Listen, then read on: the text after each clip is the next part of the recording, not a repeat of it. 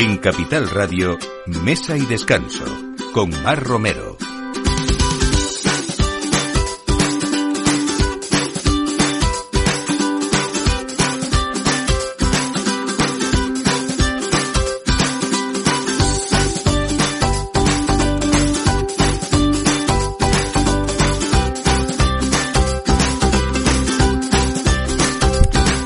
Buenos días, esto es Mesa y Descanso y como cada domingo también en verano estamos aquí poniéndoles la mesa y me imagino que ustedes pues allá donde estén, eh, si no están de vacaciones, habrán votado, estarán pensando en votar hoy y para el que no lo haya hecho eh, por correo. Bueno, estamos aquí como siempre para hablar de imaginación, de creatividad, de buena cocina, de grandes vinos también en verano, algunos frescos, ricos en esas terrazas y en esas playas que supongo que también muchos de ustedes están disfrutando. Vamos a hablar hoy de una cocina de vanguardia eh, con Julia Toro, que es una cocinera húngara que aplica técnicas de alta cocina para conseguir resultados pues todavía más refinados de los que han existido hasta ahora con ingredientes 100% vegetales. Vamos a hablar con ella de cocina vegana también. Eh, nos vamos como siempre a hablar eh, pues de esos vinos frescos. Hablamos hoy de la bodega Valdrinal que desde 2000, desde el año 2000 más o menos llevan eh, haciendo grandes vinos, eh, también con una tradición de cuatro generaciones familiares que se han dedicado a ese cuidado de las viñas en la ribera del Duero segoviana. Eh, ¿Se imaginan ustedes una croqueta de cachopo? Pues con este ingrediente, eh, en un pueblecito de Asturias comenzó esta aventura croquetera de la que les vamos a hablar hoy con Edu Gambero, solo de croquetas, donde hay una representación gastronómica en forma de croqueta de cada comunidad autónoma. Vamos a ver cómo se pueden disfrutar de esas croquetas, eh, incluso haciendo degustaciones y sobre todo esa cocina que podemos también pedir para, para llevar a casa, ¿no? Y vamos a hablar eh, hoy de una empresa que actualmente es líder mundial en la producción de atún rojo, que exporta prácticamente cerca del 85% a países de los cinco continentes y desde hace más de 30 años eh, sus atunes rojos son preferencia en el mercado más exigente, el japonés. Hablamos de, de atún fuentes. Y para terminar hoy, en ese periplo gastronómico que les vamos a hacer hoy domingo, eh, vamos a hablar de cómo el torreino de Soria es uno de los clásicos manjares de la cocina soriana y castellana, además embajador gastronómico desde luego de esta provincia y una veintena de establecimientos de Soria presentan nuevas formas de degustar el torreno eh, en una nueva edición de las jornadas del torreno de Soria que se celebran desde el 17 hasta el 30 de julio. Así que a partir de ahora todo esto acompañándoles en esta próxima hora Miki Garay en la realización y quien les habla Mar Romero. Bienvenidos. Mesa y descanso con Mar Romero.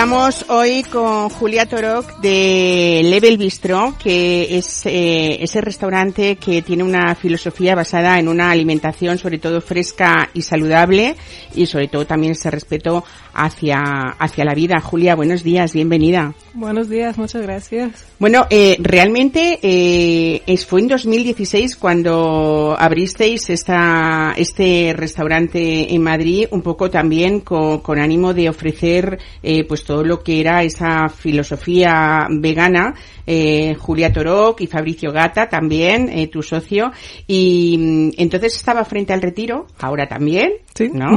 Y, y bueno, es, Fabricio es madrileño de padre italiano y tú eres húngara.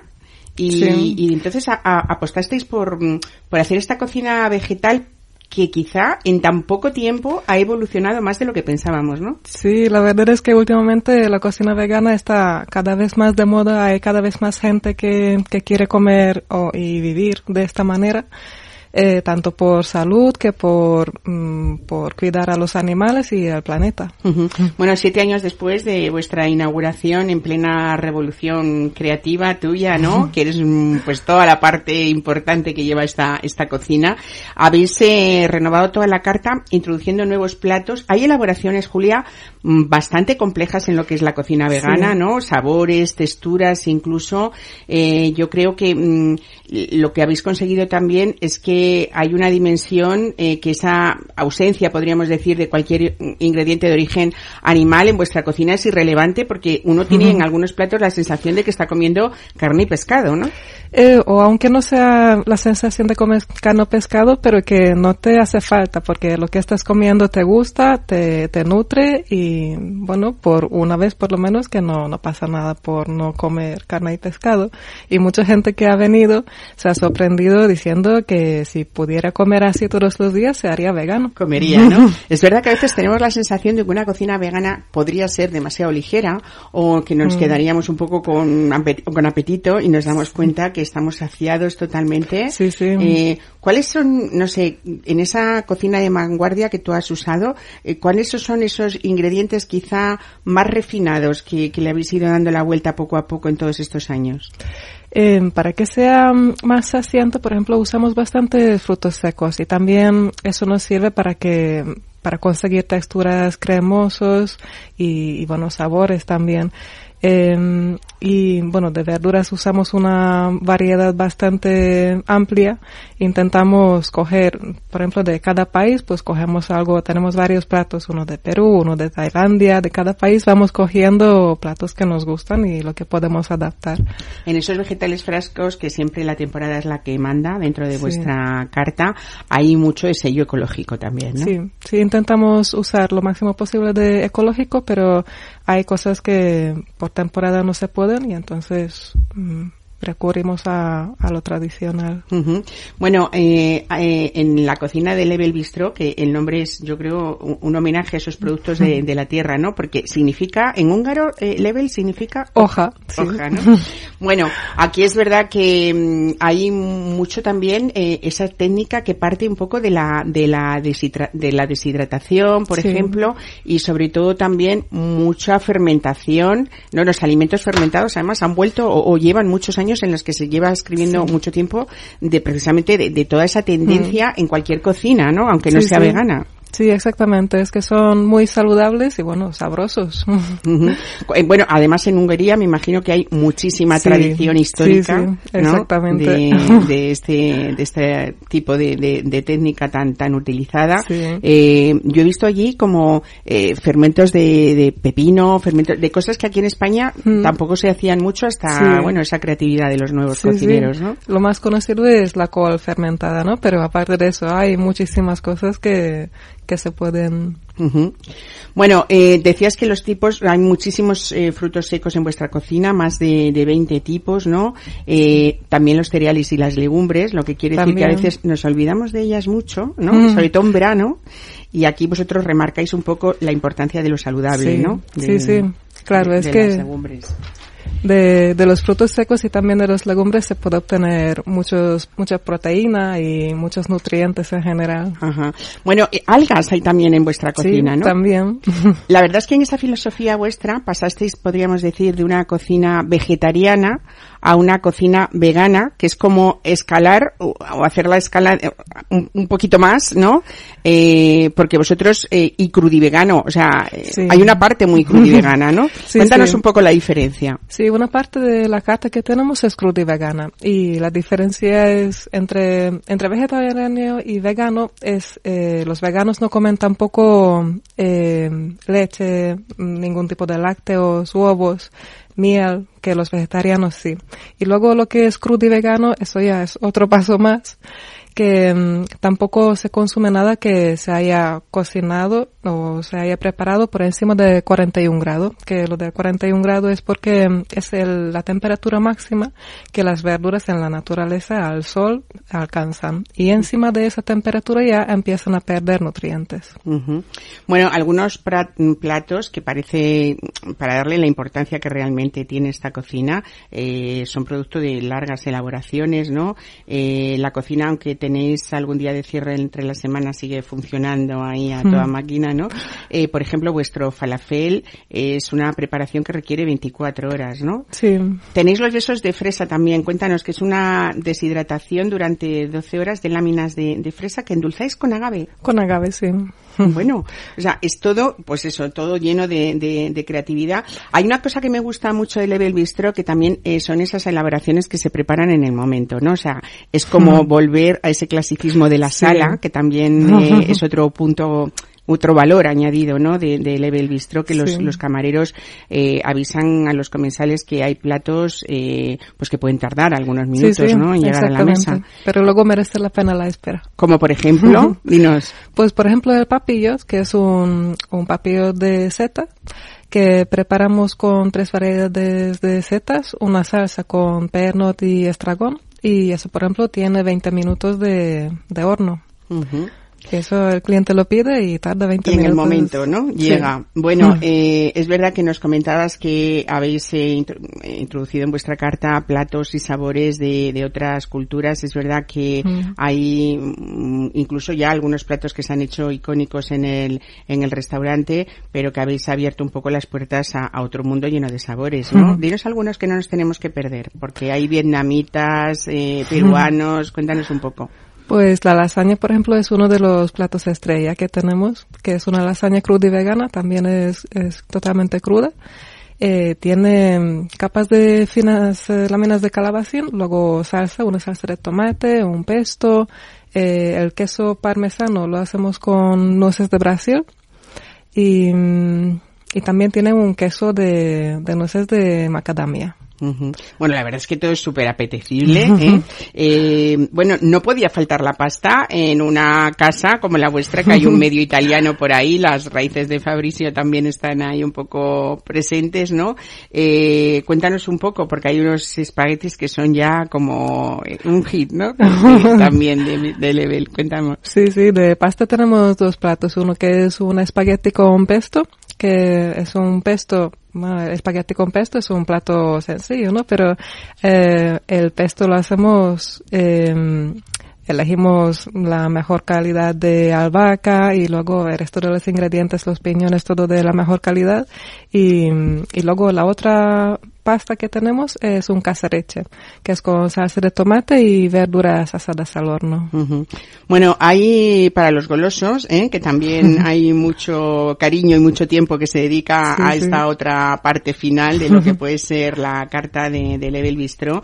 Hay propuestas dulces como vuestra clásica tarta de zanahoria que tiene nada menos que 32 ingredientes diferentes. Exactamente. Y también tiene su tiempo de preparación. 32 ingredientes, o sea, me parece como mentira, ¿no? Que no puede ser. Sí, sí. Por eso no está tan rica, ¿no? Porque, claro, eh, bueno, hay una mousse de chocolate también que está súper demandada, ¿no? Y un flan de lúcuma y especias de chai con reducción de naranja y tejas de almendras crujientes. ¿Esto suena? Mm, de, de morirse, ¿no? Bueno, ah, ahí habéis tocado todos los palos, no, no hemos dicho dónde estáis, pero estáis eh, justo en pleno retiro en la avenida de Menéndez Pelayo, en el 61, y, y habéis tocado también esa parte eh, cada vez más demandada también en los restaurantes, que es esa carta de cócteles, ¿no? Sí. Hay con tragos muy, muy atractivos y, y, y divertidos. Me imagino que hay muchas cosas que para nosotros son desconocidas y dentro de esa propuesta vegana eh, también está esta coctelería, ¿no? A base de incluso verduras, supongo, ¿no? Eh, usamos aquafaba, que es el agua de cocción de, de garbanzos. que es un ingrediente igual choca un poco, pero se utiliza bastante y es para sustituir la clara de huevos. Ajá. Eh, bueno, mm, hay algo que aparte de esa filosofía, de esa alimentación fresca, esa alimentación saludable, tenéis un compromiso sobre todo con esa búsqueda de alternativas al, al azúcar, ¿no? Por ejemplo, eh, vuestro tiramisú, perdón, vuestro tiramisú es el único plato que, que, lleva azúcar moreno, pero para el resto de elaboraciones, ¿qué hacéis? Me imagino que hay muchos endulzantes naturales también, ¿no? Sí, utilizamos eh, el sirope de agave y también dátiles, pasas, eh, otros ingredientes naturales que bueno, tenemos que acabar, eh, Julia, diciendo también eh, que este pequeño bistro eh, tiene una decoración un poco que habéis intentado, eh, esas caricias que hacéis con, con, la cocina también un poco a, hacia nosotros, a la vista y al alma, porque hay también. un jardín vertical preciosa, una terraza iluminada, cristalada, muy bonita también, y sobre todo también eh, hay que destacar ese esfuerzo constante que vosotros tenéis para, para ese aprovechamiento de recursos eh, y ese respeto al medio ambiente que va todo en consonancia, ¿no? Sí, sí. O sea que, bueno, pues eh, no me queda más que decir felicidades porque desde, desde 2016 gracias. es verdad que esa evolución de la cocina desde lo que los que os conocimos al principio ha sido y es evidente, ¿no? Y desde luego felicidades también por ese trabajo de investigación, eh, de, de, de, dedicación, porque hay recetas, como hemos dicho, que llevan muchísimo sí. tiempo, ¿no? Y por eso al final el resultado es algo tan rico, ¿no? Eh, me queda decirte una pregunta que sé que os hace muchísima gente cuando llegan al restaurante y dices, todas estas personas que tienen su filosofía vegana, incluso crudivegana, porque hay a veces ese empeño en decir, mmm, eh, pues no sé, una hamburguesa vegana, ¿no? Pero vamos a ver si estamos en contra, en teoría, de todo lo que puede ser animal o todo lo que sea. ¿Por qué queremos luego eh, que se parezca, ¿no? En los sabores, en la textura. Cuéntanos un poco que a veces esto, desde los que no somos veganos, nos parece a veces algo como no tiene sentido, ¿no? Pero claro. lo tendrá, ¿no?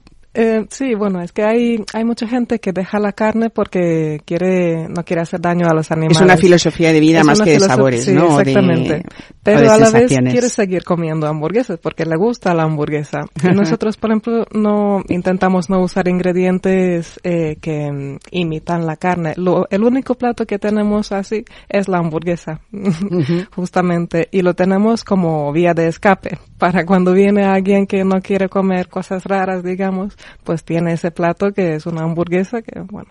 Muy bien.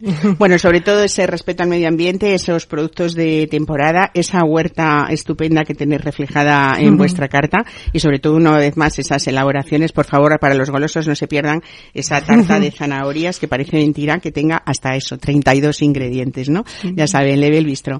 Pues Julia Torok, muchísimas gracias Muchas por estar gracias. hoy con nosotros y felicidades una vez más. Gracias. Gracias. Mesa y descanso. Capital Radio.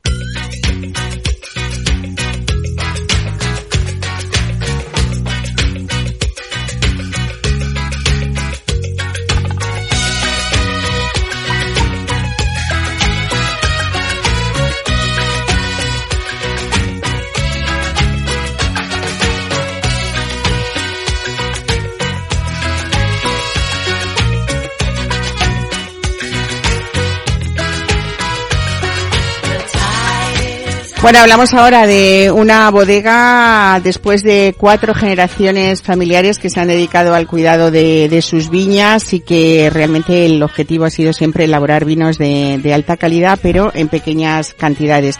David Cuellar, bienvenido, buenos días, director de Bodega Valdrinal. ¿Qué tal? Hola Mar, ¿qué tal? Bueno, David Cuellar, ¿eh? también conocido como el bodeguista, esto, este apodo cariñoso, ¿no? Tiene que ser cariñoso. Así que cuéntanos la historia, sí, hablando de familia. Sí, sí, sí, sin duda. El, el nombre de o apodo de bodeguista me lo puso mi hijo Mauro, porque es un palabra que se inventó él un día en el cole, en la salida del cole. Le preguntaban sus amigos a qué se dedicaban los padres, estaban todos ahí hablando y él tenía cuatro años, entonces uno decía que era informático, otro decía que era chef, otro decía tal, y él dijo, mi padre es bodeguista. Me gusta. Él había oído en casa lo de bodeguero, y entonces dijo, oye, me parece esta palabra mucho mejor que bodeguero. Y desde entonces la que tengo, la que uso, y es una marca registrada por nosotros. Bodeguista. Bueno, suena como oficio, ¿no? Sí, sí, total, total. eso, Es, eso es muy bonito. Bueno, eh, Bodegas Valdrinal nació en el año 2000, aunque había estas cuatro generaciones detrás, como hemos dicho, cuidando viñas. Eh, vuestros viñedos están repartidos por varios pueblos de la denominación de, de origen eh, Ribera del Duero, ¿no? Eh, pero también Rueda o mm, para el blanco que tenéis un verdejo. Sí, bueno, en, rueda elaboramos solamente. Ajá. Eh, pero bueno, llamáis sí que eh, estamos hablando de esa tempranillo eh, que no solamente está en Segovia, también está en parte en Moradillo de Roa, que es Burgos, ¿no? Y Fuentenebro. Pero vosotros siempre la habéis llamado un poco la, la Ribera del Duero segoviana, ¿no? Sí, es verdad que ese, que ese tempranillo es diferente, ¿no? Y esa denominación de origen en Segovia da tanto blancos como tintos muy diferentes, ¿no? Sí, efectivamente. Nosotros estamos ubicados en un pueblo muy especial que se llama Aldeorno, que está en la provincia de Segovia, que es un paraje espectacular y único. Estamos a, a una altitud de mil metros y entonces hace que las condiciones de desarrollo de la vid y de la uva sean especiales.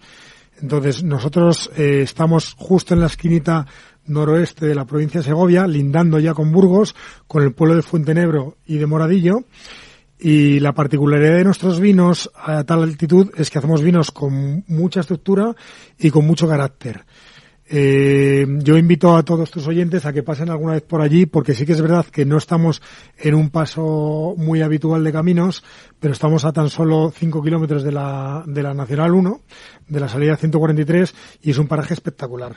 Fíjate, David, que cuando hablamos, estamos hablando de entre 910 y 1050 metros, que esto hace años era impensable, porque casi era la cota donde ya eh, no podía eh, crecer, o las viñas, o no, o no crecían, o no llegaban a madurar bien, ¿no? Y sin embargo, ese cambio climático, como ha hecho que incluso personas que no tenían los viñedos a esas altitudes, las estén buscando precisamente, ¿no? Porque quizá lo que producen son vinos como muy frescos, esa acidez, pero a lo mejor también la, maduración es mucho más lenta y eso se refleja en esto, en ese carácter distinto de los vinos, ¿no? Sí, sí, efectivamente. O sea, nosotros, nuestro viñedo más bajo está a 910 metros de altitud, en el pueblo de Fuentenebro, y, y ahora eh, toda nuestra área es, estamos situados en el páramo de Corcos o páramo de Moradillo, también conocido, y hay mucha gente, muchos elaboradores importantes de, la ribera, incluso gente de Valladolid que se está viniendo a nuestra zona por la altitud. Hay dos zonas muy altas en la ribera, que es nuestra zona, la zona de Segovia y Burgos, y luego la zona más extrema de, de Soria. Y ya digo que hay mucha gente que se está viniendo porque está buscando esa posibilidad de, de desarrollo de la vid para dar esos vinos más frescos, intensos y, y esa acidez. Bueno, estamos en pleno verano, ¿no? Lo que nos apetece siempre es eh, disfrutar eh, el vino también es para el verano, para quien nos escucha, desde luego que tenemos, por supuesto, muchos, eh, pues eso, adeptos al vino. Pero sí que es verdad que si nos imaginamos ese terraceo, esa playa, cada vez más nos imaginamos en verano un rosado.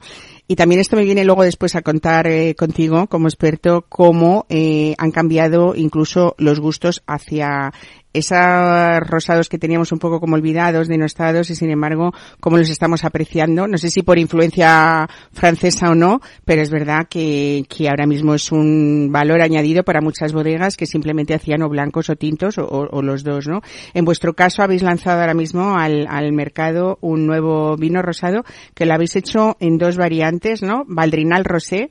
Cuéntanos un poco porque incluso esa crianza sobre Elías que siempre hemos pensado en los vinos blancos que les hace eh, pues ser más voluminosos, más ricos sin necesidad de que haya madera, eh, es una elaboración que a veces no era muy usual en los en los rosados. Vosotros la habéis dado la vuelta a todo esto, ¿no? A ver, nosotros somos elaboradores de vinos tintos con la uva tempranillo, básicamente. Que yo invito a todos tus oyentes a que en verano que hay muchos que nos apetece mucho un tinto, si estás en el ambiente, en un ambiente con aire acondicionado y estás en una buena mesa y una buena copa, lo puedes seguir degustando. No pasa nada que fuera a 40 grados, como pasa ahora mucho. Y refrescarlos, ¿no? Que los tintos son, también son para el verano y no pasa nada porque los metamos en una cubitera con hielo y le demos, pues eso, bajemos esa temperatura que al final luego la copa se nos va a calentar enseguida para el que no los quiera tan, tan fríos, sí, Hay que quitar, nos tenemos que quitar esos miedos, esos prejuicios que tenemos muy antiguos que ya no valen que es cuando te traen un vino caliente, porque se ha calentado las circunstancias, el clima, mm, estaba puesto en una estantería, lo que fuera, tú pides una cubitera con hielo, en todos los restaurantes está totalmente admitido, se enfría un poquito el vino, le bajas 3 o 4 grados y lo degustas a la temperatura que a ti te gusta consumir. Y va a ser muchísimo más agradable. No hay ningún problema.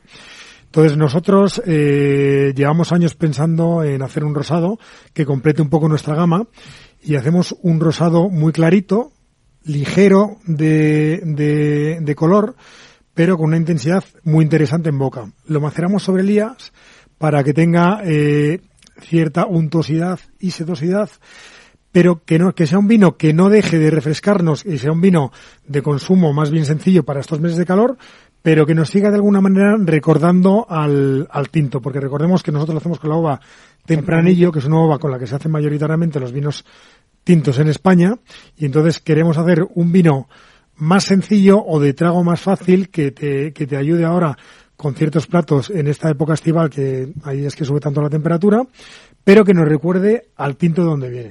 Bueno, esta es la añada 2022, una añada joven, fresca, además como dices, pero hay otra variante que habéis sacado al mercado, es una edición eh, súper limitada de tan solo 760 botellas aproximadamente, ¿no? Que es de la añada anterior, de 2021, y aquí sí que hay una ligera crianza en barricas de roble húngaro. Cuéntanos por qué habéis elegido este tipo de roble. Sí, bueno, eh, a ver, nosotros el primer experimento que hicimos eh, con, el, con el rosado fue unos cuantos litros hace dos años, en la añada, de, bueno, tres años, en la, en la añada 2020. Eh, hicimos una prueba, al final nos lo veimos entre amigos y nosotros. Y el siguiente año que empezamos a elaborar eh, un, un, tinto fue el 2021. Ese año, aparte de jarro sobre Elías, lo envejecimos sobre una madera con unos toques más bien ligeros durante tres meses para que eh, la madera verdaderamente se integrara con la fruta y no tuviera más protagonismo la madera que el vino. Entonces, después de un año evolucionando en barric, en, en, botella, o sea, de que estuviera todo perfectamente conjugado, nos hemos decidido sacarlo a la venta y es un vino, la verdad es que tiene un poquito de estructura, un poquito se nota el paso por barrica y es un vino, pues ya eh, un poquito más complejo que el rosado 2022, que también hemos sacado este año, que es frescura. O sea, eh, la definición de frescura, este tipo de vinos son muy alegres, muy florales, eh, vinos con un buen toque de acidez y son vinos de disfrute. Habéis decidido además que esta edición limitada del 2021, el que habéis envejecido en barrica, va a salir solamente al mercado en determinadas cosechas que vosotros consideréis o consideréis excelentes, ¿no? Sí, esto es una cosa especial que no hacemos siempre. Quiero hacer una, un apunte de la etiqueta eh, en la etiqueta. Ahí te iba yo a hablar de la etiqueta ah, que es preciosa. Ya, ya ibas, ya ibas, vale, vale, vale. que es preciosa y que además cuéntanos porque la, la protagonista es una niña que es tu hija, que es Martina, ¿no? Efectivamente, sí, sí, sí, sí. Eh, sale ella jugando en la playa, ella le encanta el mar y la playa. Es un dibujo de una foto suya y, y sale al lado de un, de un barquito de pesquero pequeñito que se llama Martina. Entonces una, una imagen que, bueno, a nosotros en, en casa somos una bodega familiar, imagínate, nos encanta. Y la ilustración es preciosa. Ella lo, ella lo exige, ¿eh? también, claro. Y además es que, fíjate que me recuerda pues a esas ilustraciones que teníamos en los años 60, ¿no? Podría ser de algunos productos que salían, bueno, pues eh, alimenticios, ¿no? Alimentarios, que era mm, un poco esa, esa, esa imagen. Es preciosa y además eso, eh, que comunica ternura y comunica frescura también a la vez, ¿no? Que Claro. es, es lo que es este, este vino. Bueno, eh, pues nada, estamos hablando de eso, de fresas, de frambuesas, de matices florales, que es lo que queremos eh, en verano y sobre todo también eh, esos rosados que son como muy versátiles a la hora de hablar de gastronomía, ¿no? Nos da igual eh, que pensemos en pastas ligeras que, que en ensaladas o, o este tipo de, de, de cosas que nos pueden, bueno, pues completar esa, esa comida fresca y ligera y, una vez más tenemos que decir que también estos vinos en verano están pensados para, para eso, para, para hacer disfrutar, ¿no? Eh, en, en Valdrinal tenéis, eh, tenemos que hablar de otros vinos también, ¿no? Porque tenéis ese tradición crianza que ha sido premio internacional de Mundus Vini al mejor Ribera del Duero y también medalla gran gol en este mismo concurso, ¿no? Eh, y algunos tenéis como, como muy de alta gama. Cuéntanos un poco, porque ese, ese SQR, cuéntanos Sí, cómo es bueno, ese vino. Nuestro buque insignia, eh, yo siempre digo que los vinos que te tienen que representar son los que más se ven en la calle, ¿no? Porque al final son los que llegan a, la mayor parte del público. Eh, Valdrinal Tradición Crianza, en la año 2016, fue elegido el mejor vino de la Ribera del Duero. Desgraciadamente no nos quedan botellas, vamos ya por el año 2019, pero todos nuestros vinos eh, de las gamas que mm, vendemos más, donde más representación tenemos en la en la calle, les presentamos a un montón de concursos internacionales y siempre, todos los años, tenemos dos, tres medallas en concursos internacionales muy importantes. Luego tenemos, eh, aparte de la gama más media, tenemos la gama alta, que son los vinos del bodeguista, que son eh, Kinku y Valdrinal SQR. Son dos vinos de parcela, dos vinos con elaboraciones especiales, de, viñas muy viejas, elaborados eh, y envejecidos en barricas nuevas de roble francés, principalmente, y vinos que salen al mercado con dos o tres años y son vinos que reflejan nuestra ubicación, la altitud, eh, nuestro carácter, eh, potencia conjugado con sedosidad, con untuosidad en boca.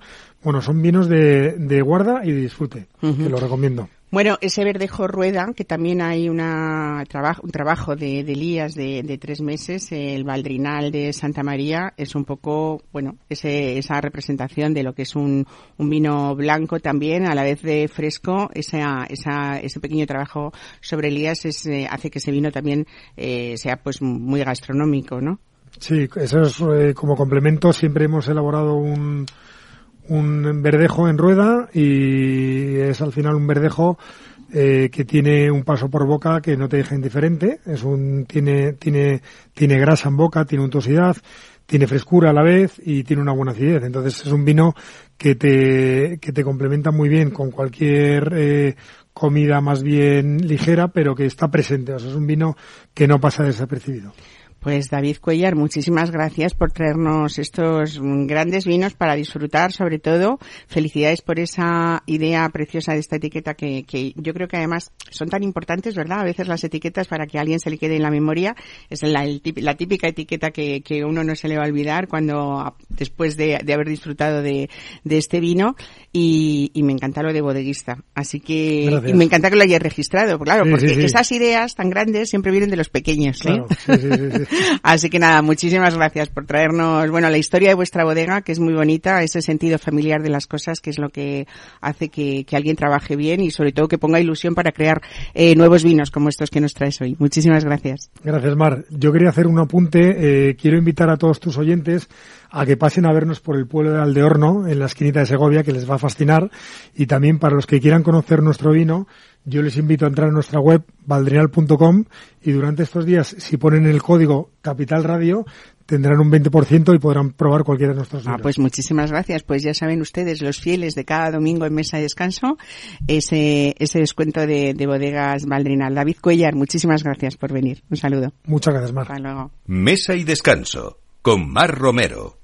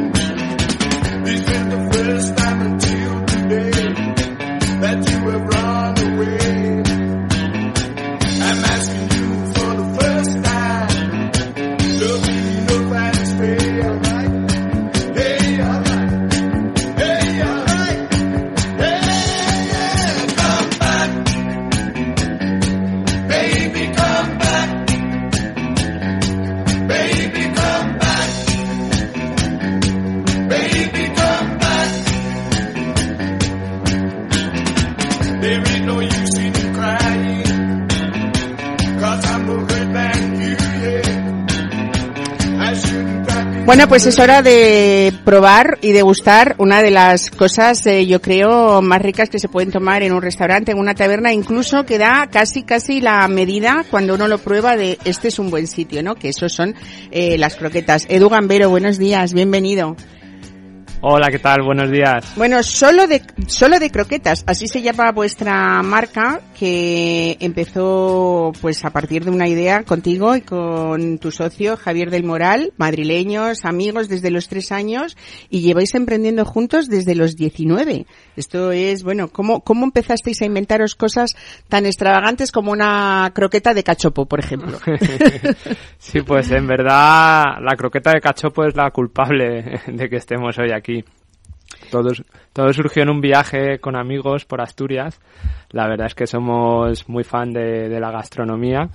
Eh, nos encanta probar lo típico de cada sitio que vamos pero sentimos siempre debilidad por las croquetas. Entonces, si hay croquetas, tenemos que pedirlas sí o sí. O sea, os pusisteis ahí con esa idea manos a la obra, ¿no? Y, y esta ocurrencia lo, lo, lo, es, es, lo que es esto, ¿no? Solo croquetas, una, una realidad que tenéis una carta además de más de 30 eh, croquetas diferentes. Y me gusta mucho esto, eh, que al final siempre uno comunica con una historia, ¿no? Y solo croquetas, eh, eh, habláis de que sois croqueteros inclusivos. Cuéntame esto. sí, al final nosotros quisimos que todo el mundo pudiera disfrutar del placer de una buena croqueta. Entonces desde el principio teníamos claro que, que, no queríamos dejar a nadie atrás o intentar que las mínimas personas no pudieran disfrutar de la croqueta. Por ello decidimos hacerlas todas sin gluten, ¿vale? Y además no diferenciar entre croquetas con gluten y croquetas sin gluten. Pues nosotros creemos que cuando hay dos productos es porque uno de los dos está peor. Y todos sabemos cuál, cuál o sea, vosotros visteis que vuestras croquetas eran riquísimas y que además eran aptas para celíacos y dijisteis aquí todo el mundo y así nos curamos en salud y Eso no hacemos es. diferencias, ¿no? Eso es, en esto porque- somos inclusivos. Que es lo Claro, que porque por decir. ejemplo mucha gente no quiere compartir la pizza con el celíaco. Entonces nosotros queríamos que el celíaco se sintiera libre de poder coger de la misma ración que cualquiera. Y lo mismo que con los celíacos, tenemos muchas acciones, muchas opciones sin lactosa, también croquetas veganas. Al final intentamos que todo el mundo disfrute de la croqueta y por eso nos gusta llamarnos croqueteros inclusivos. Bueno, esto ha sido un reto que os planteasteis que parece ser que ha superado todas vuestras expectativas porque vendéis más de 5.000 croquetas a la semana.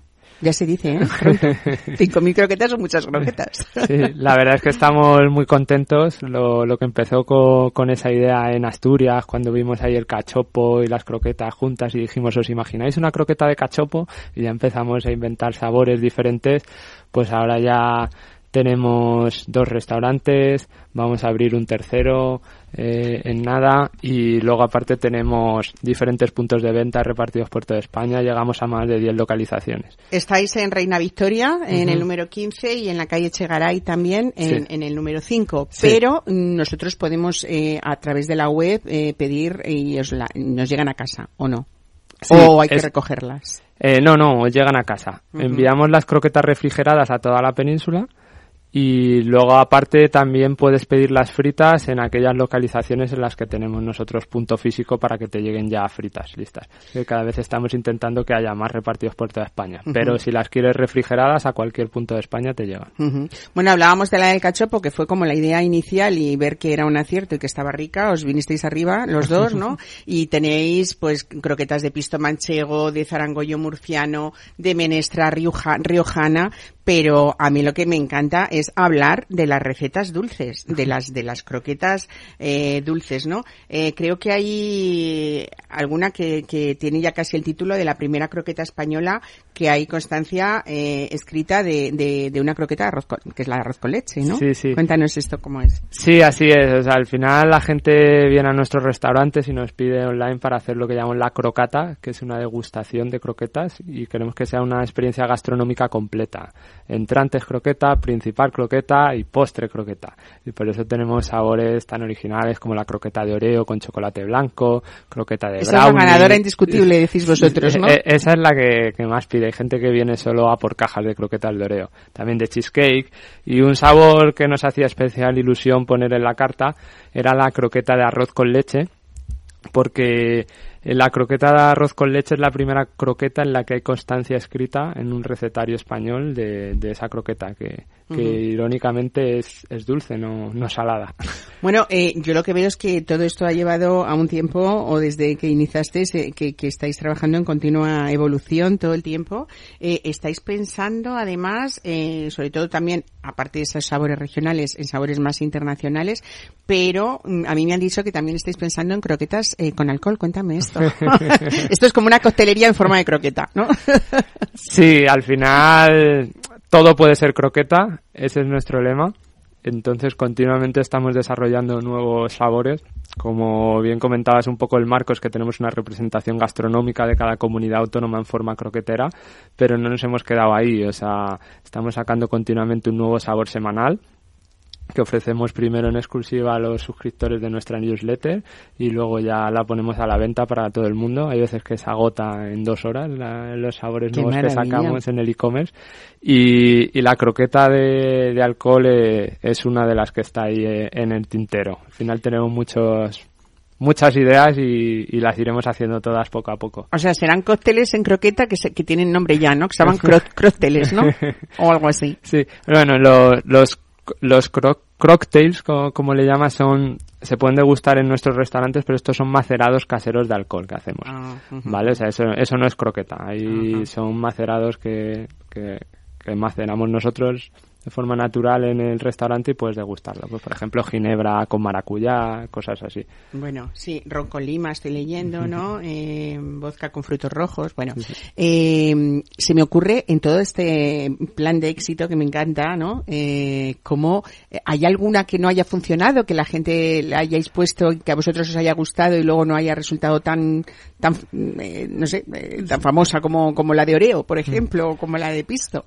Sí, al final nosotros siempre testeamos primero el, el sabor a pequeña escala en uno de nuestros restaurantes. me gusta bromear que somos como el Zara de las croquetas. Detectamos una tendencia gastronómica, la convertimos en croqueta, la testeamos a pequeña escala en nuestro restaurante, que ahí puedes ver la cara del consumidor, ver si le gusta, no, preguntarle, le echarías más, otra cosa. Y ya solo cuando nos sentimos conforme con el sabor es cuando ya la sacamos eh, online y ya tal. Pero una anécdota curiosa, por ejemplo, es es un cliente que nos pidió que le hiciéramos una croqueta especial con plátano eh, nos insistió mucho y aunque era solo para él, pues Javi, que, es el cocinilla de los dos, es el que desarrolla todas las recetas, pues estuvo ahí semanas trabajando, porque además la necesitaban para una fecha concreta, que era su cumpleaños, tal. Al final hicimos una croqueta con plátano en la que nos sentíamos muy orgullosos, se la mandamos, a ah, muchas gracias, tal. Y ya cuando la prueban, porque era una sorpresa para, para su cumpleaños, digo, ¿qué tal? ¿Le gusta la croqueta? Tal. Y dice, no, no, si, si es que odia el plátano. Entonces queríamos putearle y se tenía que comer una croqueta de plátano. tanto trabajo. tanto trabajo. Oye, eh, bueno, de todo, porque estoy leyendo a mí, me encantaría probar la de mojo picón, por ejemplo, ¿no? Eh, también habéis hecho croquetas de empanada gallega. O sea, que habéis tocado todos los palos, eh, pero me dicen que estáis incluso eh, pensando hacer croquetas para perros y gatos. Cuéntame esto. No, no, esas las, tenemos ya, las ¿Ah, tenemos sí? Sí, sí, sí. Eh, al final somos muy o sea, nos encantan los animales, tanto a Javi como a mí. Que ellos también tienen derecho, ¿no? Claro. ¿Eh? A comer croquetas ricas. Entonces nuestros establecimientos son pet friendly, entonces muchos vienen con mascotas y claro, las, las croquetas normales a los perros no les sientan bien, sobre todo por el aceite. Ajá, Entonces, claro. las miran ahí con una carita tal. pues hay que hacerles una especial para que ellos puedan comer. Y por suerte la, la tía de, de, mi socio Javi es veterinaria y junto con ella desarrollamos una croqueta especial que fuera saludable para el perro. Y lo mismo ya hicimos una también para gatos. Ah, muy bien. Bueno, pues eh, nada más que decir que sois inclusivos, como hemos dicho. Me encanta esto de que no tengan gluten ni lactosa. Habíamos hablado antes de veganismo, así que también croquetas eh, veganas, eh, que incluso son igual saladas que, que, dulces. Y sobre todo me encanta esta representación gastronómica, Edu, de cada comunidad autónoma que habéis pensado en todos. Solo de croquetas. Así que ya saben, hasta los que estén como por la labor de que les encanten todas y hagamos una degustación que madre mía. Yo soy más partidaria de que probemos todas todos juntos, ¿no? Y que, y que, se mezclen, pero, pero bueno, una idea estupenda y sobre todo, eh, bueno, pues eso, una vez más esa felicitación por ese trabajo de, de I más D, ¿no? De estar en continua evolución continuamente y viendo, pues eso, como, como somos eh, fieles a ciertos sabores, ¿no? Que supongo. ¿Cuál es la más, más, más, más vendida de todas? La de cachopo funciona muy bien. La clásica de jamón también se pide muchísimo. Eh, la de cecina con queso gorgonzola y puerro es otro de los hits. Y luego de dulces, como he dicho antes, la, la de Oreo, sin duda, la ganadora. De acuerdo. Pues nada, solo de croquetas, ya lo saben. Edu Gambero, muchísimas gracias por estar con nosotros. A ti por invitarme, nos hace mucha ilusión. Hasta luego. Mesa y descanso con Mar Romero.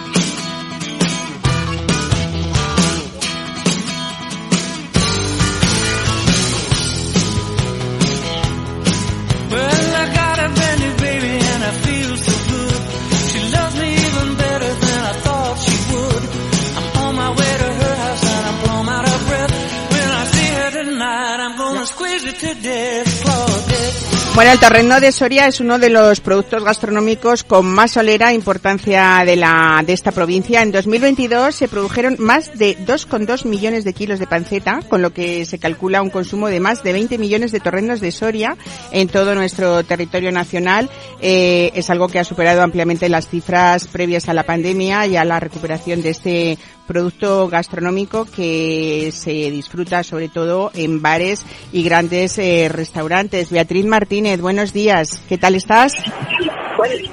buenos días, muy bien. Eh, empezando, empezando la semana de la etapa del torreno con mucho ánimo. Pues tú eres eso, la, el porta, la portavoz de las jornadas del torreno de, de Soria, miembro también de Asotur, de, de la Asociación de Hostelería y, Turismo. Y bueno, una veintena de establecimientos tenemos eh, en esta semana justo hasta qué día, hasta el 30 de, de julio, eh, presentando pues presentando nuevas formas, ¿no? De degustar este este torreno. Algunas, eh, Beatriz, muy sorprendentes, ¿no? Sí, sí, la verdad es que, bueno, eh, nuestros, nuestros cocineros demuestran que el torrezno eh, no solo clásico, el torrezno se puede maridar con todo tipo de con todo tipo de, de otros ingredientes, con, con calamares, con salsas eh, picantes, eh, les, solo les pedimos que se distingan eh, que es un torrezno, que, que, en alguna parte tiene que estar la corteza y en alguna parte tiene que estar el magro de, de la carne del torrezno, que son, son su esencia. Pero, pero eso, han hecho dulces, salados, mares y montañas, de todo tipo.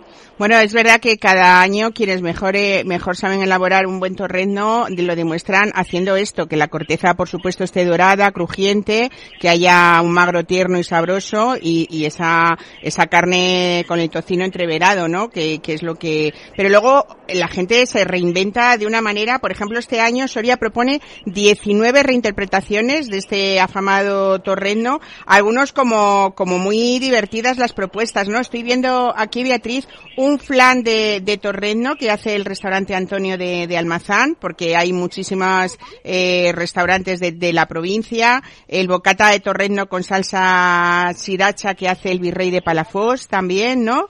¿Cuáles un poco lo, los más raros? Las pipas sorianas, ¿no?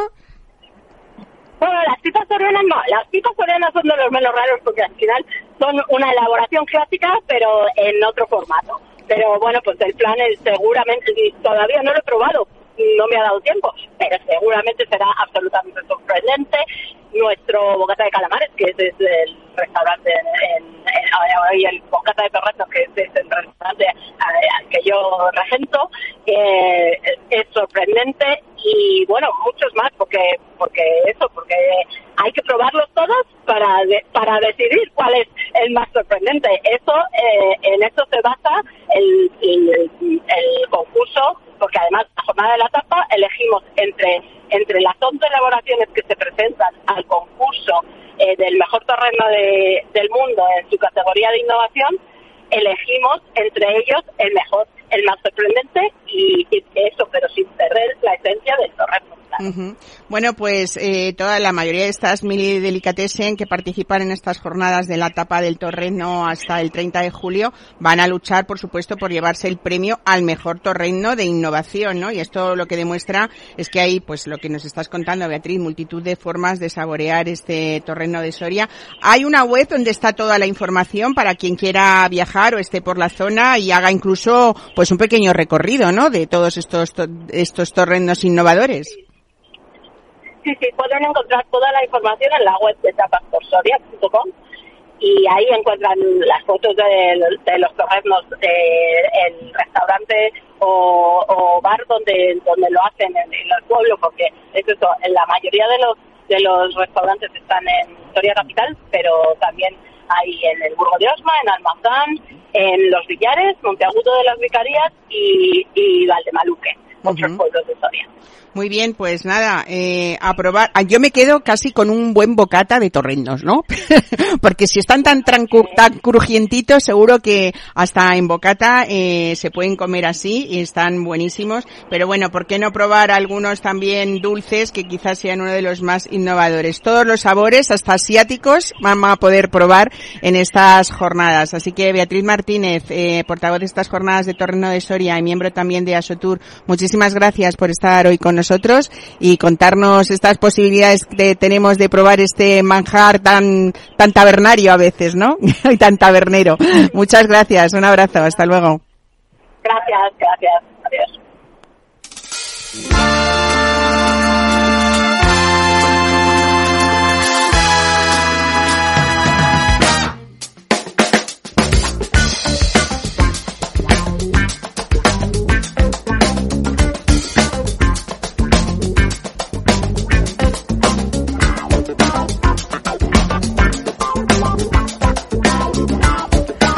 Bueno, Edu Gambero, tú que te has quedado aquí conmigo, cosa que te agradezco en este programa, es verdad que hoy hemos hablado de cosas eh, muy de que de que miden, ¿no? De que de que se mide, porque igual que la croqueta, en, en tu caso que hemos dicho que muchas veces es la medida, yo creo que tanto la ensaladilla rusa como la croqueta, no sé si estás de acuerdo, como el torreno, ¿eh? eh hay zonas, eh, hablando por ejemplo de Madrid, pues todas estas zonas tan gastronómicas como puede ser la de Retiro, están ahí casi un poco en esa competición sana de a ver quién hace el mejor torreno o a ver quién hace la mejor mejor croqueta, ¿no? Vosotros en esta expansión de solo croquetas, que aunque te había despedido, se me había olvidado un poco eh, hablar también en que habíais pensado en todo, en que a partir de ese éxito que habéis tenido, habéis pensado incluso en una expansión internacional, ¿no? Sí, la verdad es que no queremos quedarnos solo aquí. De hecho, queremos ir eh, dentro de poco, estoy contando aquí en primicia. Qué bien. eh, al país del origen de la croqueta, a Francia. Vamos a abrir cuatro puntos en París. ¿Cuatro? Nada menos. Sí, sí, sí. ¿Justo con las Olimpiadas o no? ¿O después? Sería un buen momento, ¿no? Sí, sí, no, la verdad. claro. Y lo tenemos ya casi todo preparado para, para estar ahí en, un mesecillo o menos, yo creo que ya podremos estar listos al final nos hace ilusión ir a Francia porque la, la Habéis hecho la vuelta al origen, ¿no? Claro, eh, la croqueta viene de, de, la palabra francesa croqueté, que es crujientito, y es un invento francés, igual que la, la bechamel, también es otro invento francés. Entonces la croqueta vino a España cuando la invasión napoleónica, y sí que es verdad que luego pues nosotros la, la, mejoramos, les pusimos los ingredientes españoles y sobre todo hicimos unas croquetas mucho más variadas y ricas y la croqueta ahora se asocia más a España, pero, pero el origen está en Francia y, queremos empezar por ahí en nuestra expansión internacional. Bueno, volviendo un poco a algo que me parece muy importante, que es esto de que sois croqueteros inclusivos, eh, yo creo que tiene muchísimo mérito eh, precisamente por pues, esa besamel que tiene leche y que tiene lactosa. Eh, ¿Cómo habéis conseguido? Sé que, que el cocinero nos lo podría a lo mejor explicar con más detalle, pero bueno, eh, ¿cómo habéis conseguido esa croqueta que esté tan rica, porque se puede hacer croquetas sin gluten y se pueden hacer eh, croquetas sin lactosa, pero eh, conseguir que sean tan ricas es más difícil, ¿no? O sea, conseguir esas texturas es muy complicado, pasa como con el tema vegano igual, ¿no? Sí, la verdad es que es un hándicap. Eh, sobre todo el gluten al final es un elastizante. Claro, es lo que nos da un poco como en el pan, ¿no? claro, entonces hace que sea más delicada. Si le quitas el gluten, es más fácil que se te rompa y cuesta mucho más conseguir esa textura más cremosa. Eh, pero eh, requiere más trabajo, pero no quiere decir que esté peor. De hecho, nosotros en muchas catas a ciegas que hacemos para mejorar el producto y tal, combinamos croquetas con gluten y croquetas sin gluten que teníamos sobre todo para que medir los, los rebozados, eh, el crujiente y tal.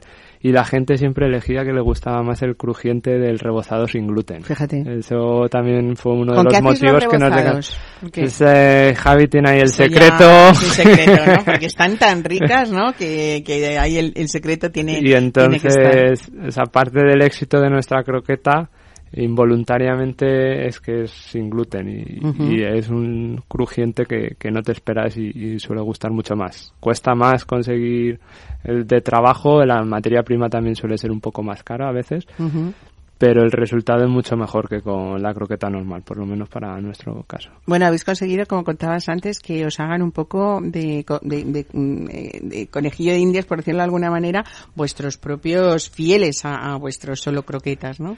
Solo de croquetas. Sí, sí, son conejillos de indias y también son los inventores de muchas de las recetas. Al final nos están continuamente proponiendo retos. Tenemos una comunidad muy extensa que le llamamos los crewqueteros. Tenemos más de 80.000 seguidores en Instagram. Los clubqueteros. Crew, crew, ah, crew. De crewqueteros. Sí, sí. De tripulación en inglés. Y tenemos eso, más de 80.000 seguidores en Instagram, casi 40.000 o 50.000 en TikTok, una newsletter con más de 15.000 seguidores activos y participan en este proyecto con nosotros. De hecho, para la expansión hicimos una ronda de crowdfunding en la que dábamos la oportunidad que todos nuestros clientes fueran también pequeños inversores. Y eso lo, agradecieron mucho. Al final pues si nos va bien también les va a ir bien a ellos y, gusta apoyar estos proyectos que los ves crecer desde el inicio y tal. ¿Habéis pensado en algo tan famoso como pueda ser la croqueta? ¿Funcionaría con eh, toda esta investigación que habéis hecho y todo este desarrollo, eh, sobre todo logístico también, ¿no? Que, que, es importante o no? ¿En qué sentido, perdón? en otro producto que no fuera la croqueta. Ah, yo siempre digo que Amazon empezó vendiendo solo libros. Desde luego. Pero, pero todavía nos queda mucho recorrido con la croqueta y, de momento estamos muy centrados en ello. Claro. Pero nunca se sabe. Eh, no sé, si os ha ocurrido algo que todavía no hayáis podido conseguir? Eh, quiero decir, en, en, el tema de sabores de, la croqueta, es decir, tenemos que conseguir este, este sabor eh, que todavía le estáis dando vueltas. Algo en lo que estamos trabajando, que ya llevamos tiempo en ello, pero que todavía nos queda mucho más, es en desarrollar croquetas funcionales. Cuéntame esto. Vale, nosotros, nuestra visión a largo plazo es que la alimentación eh, la gente va a comer lo que quiera y somos los que hacemos los alimentos los que nos tenemos que preocupar de que los alimentos tengan todos aquellos nutrientes, todo aquello que la persona necesite. O sea, es muy difícil luchar contra cambiar la tendencia de esto me gusta, eh, necesito algo que sea rápido porque no tengo tiempo yo para hacerme la cocina tal. Entonces los que nos tenemos que poner las pilas para mejorar el medio ambiente, para mejorar la alimentación de las personas, somos los productores de alimentos. Y ahora cada vez hay más oportunidades de hacer eso. o sea, tendríamos que tener la croqueta perfecta que tuviera tanto hidratos de carbono como vitaminas, eh, como proteínas, ¿no? Y que fuera todo un conjunto. Correcto. O sea, al final la alimentación funcional es aquella que te ayuda en algo. O sea, por ejemplo, estamos trabajando en dos líneas, ya te digo que todavía nos queda mucho, pero estamos, una por ejemplo, eh, la línea vegana, al final los veganos muchas veces necesitan tomar suplementos alimentarios, como vitamina B12 y demás, pues nuestra idea es que todo eso fuera ya dentro de la croqueta. Pues Edu Gambero, felicidades una vez más por esas ideas estupendas que nos hacen la vida fácil y sobre todo rica, ¿no? Porque lo que uno come tiene que estar buenísimo. Bueno, y a ustedes, muchísimas gracias por estarnos escuchando en pleno verano eh, y les deseamos eso, que les hayamos entretenido y sobre todo que les hayamos puesto un poquito eh, esa, esa boca que se dice, hacer la boca agua, ¿no? Pues aquí estaremos el próximo domingo también con ustedes de nuevo en Mesa Descanso. Pásenlo bien.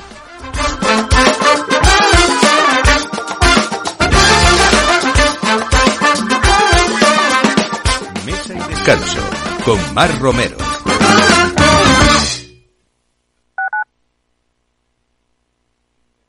Disfruta de la mejor cocina gallega en Montes de Galicia. Todo un clásico moderno en el barrio de Salamanca. Disfruta de la variada dieta atlántica, de las mejores carnes y pescados tratados con respeto y transparencia y regados con una de las mejores bodegas de la zona. En grupo, en familia o en pareja, Montes de Galicia te ofrece el espacio perfecto en cada ocasión. Esto te estás perdiendo si no escuchas a Luis Vicente Muñoz en Capital, La Bolsa y la Vida.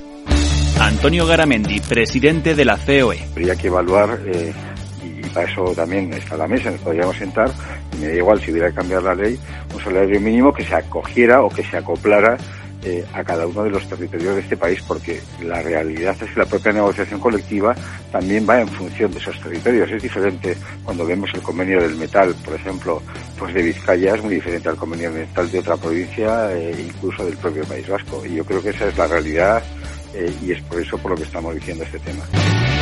No te confundas. Capital, la bolsa y la vida con Luis Vicente Muñoz, el original.